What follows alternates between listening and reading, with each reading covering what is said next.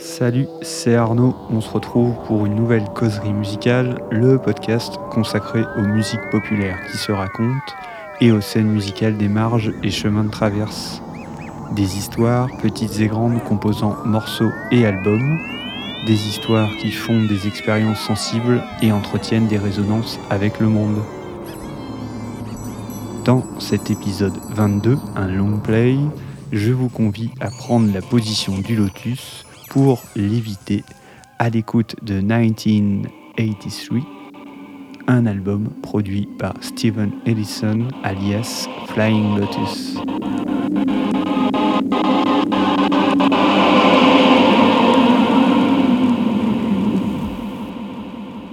Le 25 novembre 2008, je voguais dans les rues de Paris pour me diriger vers le nouveau casino, une salle de concert du 11e arrondissement. J'allais écouter et rencontrer un jeune artiste californien encore méconnu. C'est un ami, Frank, alias Cycle, qui m'avait fait découvrir ce beatmaker quelques semaines auparavant. Frank organisait à l'époque des soirées RPM pour rythme par minute, des événements consacrés aux scènes électroniques émergentes et en particulier au broken beat, future jazz et autres electronica. Il fut donc le premier à faire venir celui qui deviendra bientôt le détonateur du renouveau d'une scène abstracte hip-hop alors en cours d'essoufflement. C'était la première tournée européenne de ce jeune homme, né à Los Angeles et issu d'une famille de musiciens, neveu d'une tante illustre, Alice Coltrane. Steven Ellison, alias Flying Lotus, nous avait servi un DJ set de goût mêlant hip-hop, jazz et électro. Il avait même sorti un morceau de Daft Punk histoire de signer son passage parisien. Choix répondant à un cliché qu'on peut juger un peu éculé, mais qui n'en restait pas moins le signe d'un DJ consciencieux qui, avec ce disque, souhaitait dire tout son bonheur d'être à Paname. À l'issue de son set, installé tranquillement backstage, on avait échangé quelques mots et il m'avait confirmé ce que j'avais ressenti en l'écoutant délivrer sa musique. Un bonhomme humble assorti d'un artiste à la vision bien claire.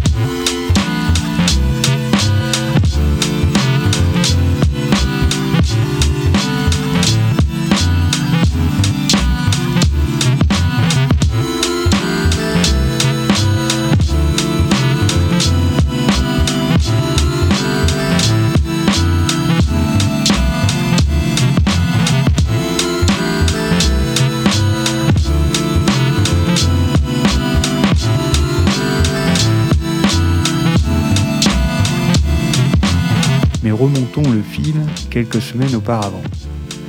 Nous sommes toujours en 2008 et Flying Lotus a sorti son premier album deux ans auparavant sur le label indé Plug Research, une maison bien connue des suiveurs abstract hip-hop.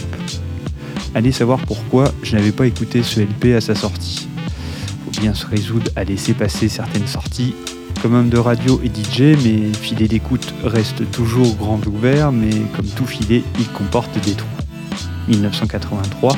L'album en question était donc passé à travers et c'est deux ans après sa parution que Franck me conseille donc d'y jeter mes oreilles.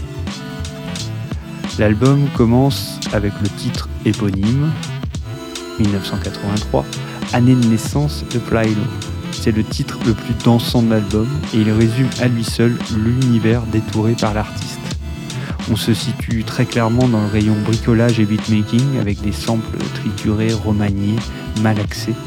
On se doute que certaines parties sont jouées avec l'apport de synthétiseurs et d'émulateurs, mais l'homogénéité euh, d'ensemble ne permet pas de distinguer clairement les pistes qui sont samplées et celles qui ne le sont pas.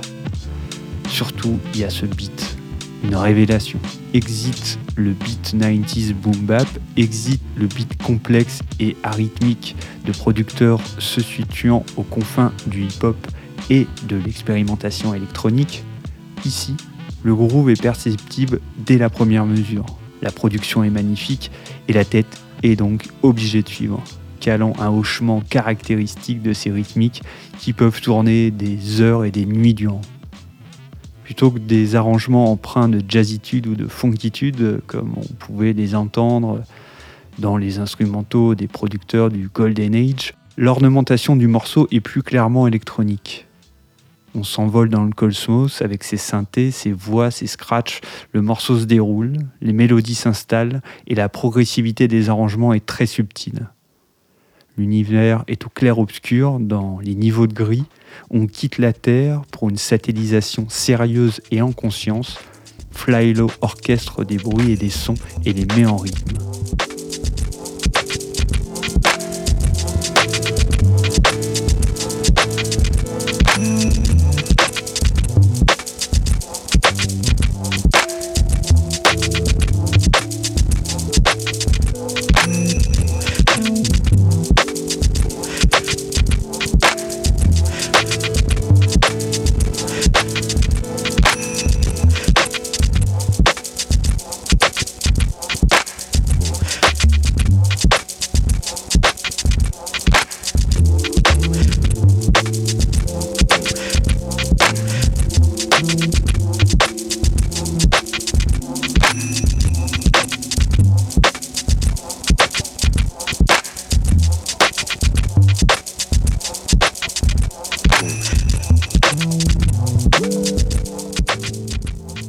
De la playlist, on remarque deux titres aux consonances brésiliennes, Sao Paulo et Orbit Brazil. À l'écoute de ces deux morceaux, les intentions de l'auteur se précisent. Flylo use de l'ellipse et du pas de côté pour ne pas servir des formules déjà connues. Il a l'intelligence de nous faire patienter tout le long du morceau Sao Paulo avant de faire jouer à sa toute fin son sample tiré du morceau Samba vocalizado du carioca Luciano Perrone.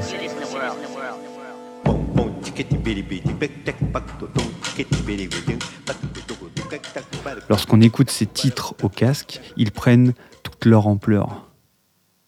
Ils sont larges, très larges, fruits d'une superposition délicate de timbres, de textures, de craquements, de fibres. Le panoramique est super bien géré. Et puis il y a ce son qui se dégage. Et bien que l'atmosphère de la musique de Flying Lotus soit électronique et convoque les voix célestes du cosmos, sa musique garde un grain proprement humain.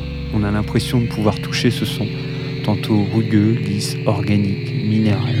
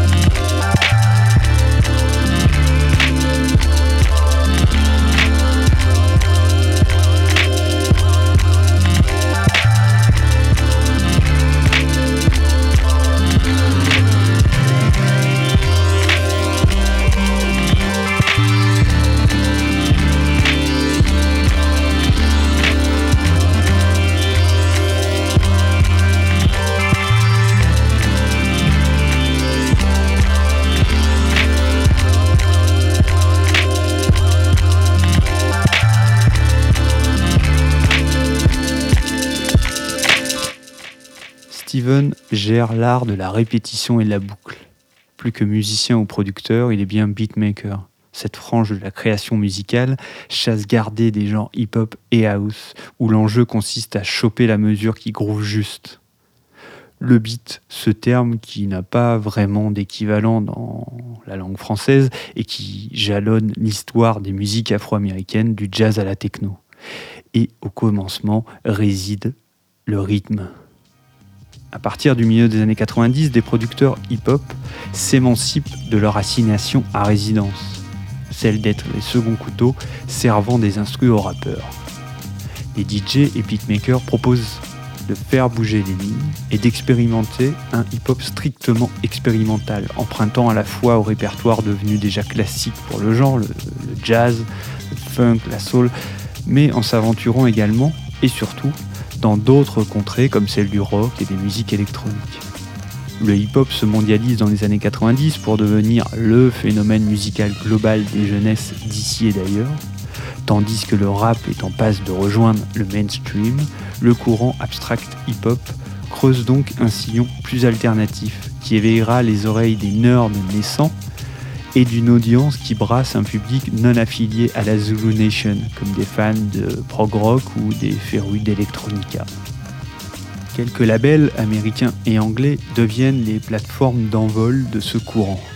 Ninja Tune, Wax, Anticone, Plug Research et des artistes précurseurs tels que les Colcut, DJ Shadow, DJ Crush, Prefuse 73, Deadless, Antipop Consortium, Bug 65. Dans le début des années 2000, de nombreux albums de cette trempe sortent. Le temps est à l'expérimentation jusqu'à s'essouffler lorsque des formules apparaissent et que certains sons sonnent déjà has -been. Flying Lotus, avec cet album, va taper un vrai coup et donner un coup de neuf à ce mouvement alors en perte de vitesse, à la croisée de l'électronica, du hip-hop, du jazz, il sera la source d'inspiration d'une nouvelle vague de beatmakers, férus d'instru et bien décidés à continuer à chercher inlassablement des beats plus ou moins torturés. Brain Feeder n'est pas encore né, mais ça sera l'une des maisons mères de cette nouvelle mouvance que certains nomment wonky. Thank you.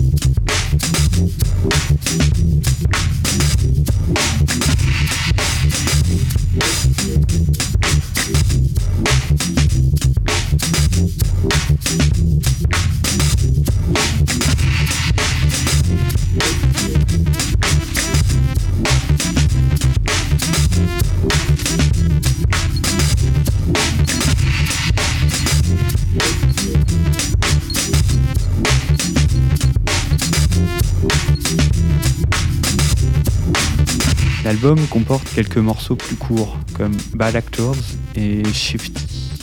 Ici encore, je reste admiratif de la densité du son, de ses parties pris en termes de mix, privilégiant clairement des fréquences médium et basses plutôt que le haut du spectre, sans tomber dans une esthétique lo-fi caverneuse.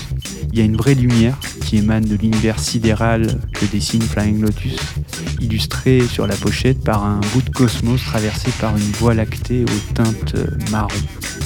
Il offre un interlude avec Babel, où la synthèse électronique nous fait dévaler en apesanteur euh, un tube,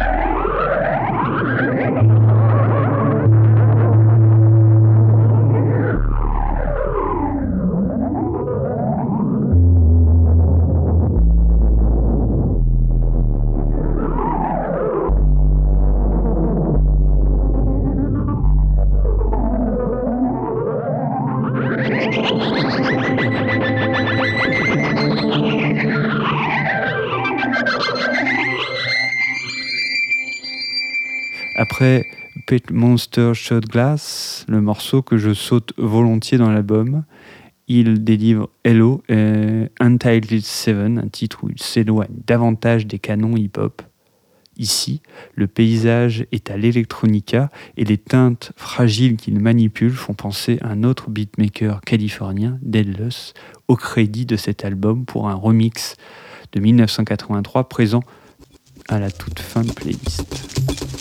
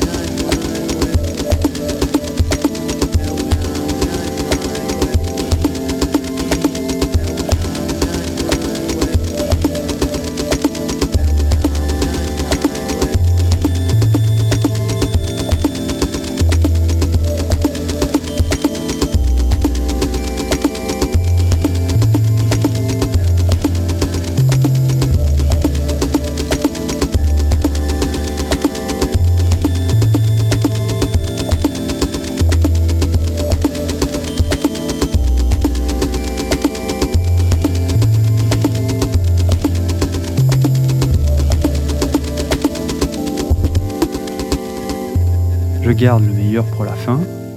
Unexpected Delight, le titre que j'ai le plus souvent joué, une reprise d'un morceau de Tito Puente nommé Call of the Jungle Birds.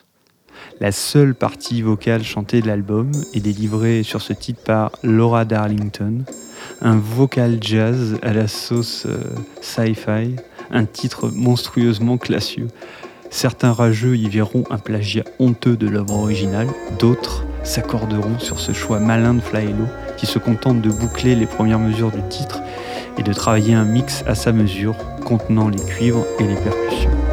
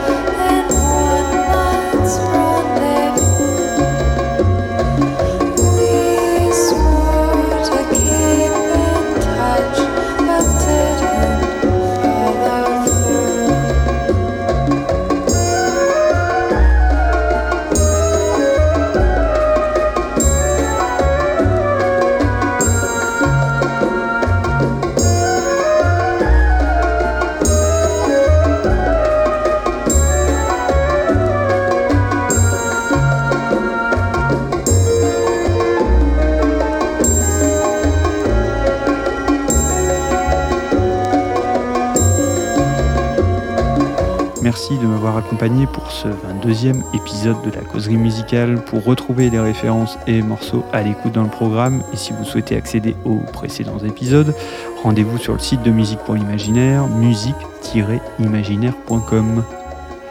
Pour élargir le cercle et faire profiter de ces causeries au plus grand nombre, vous pouvez noter et commenter le podcast, le relayer sur les réseaux sociaux, vous pouvez surtout en parler autour de vous à un ou une pote passionnée de musique qui cherche de la matière pour épancher sa curiosité et sa soif de découverte.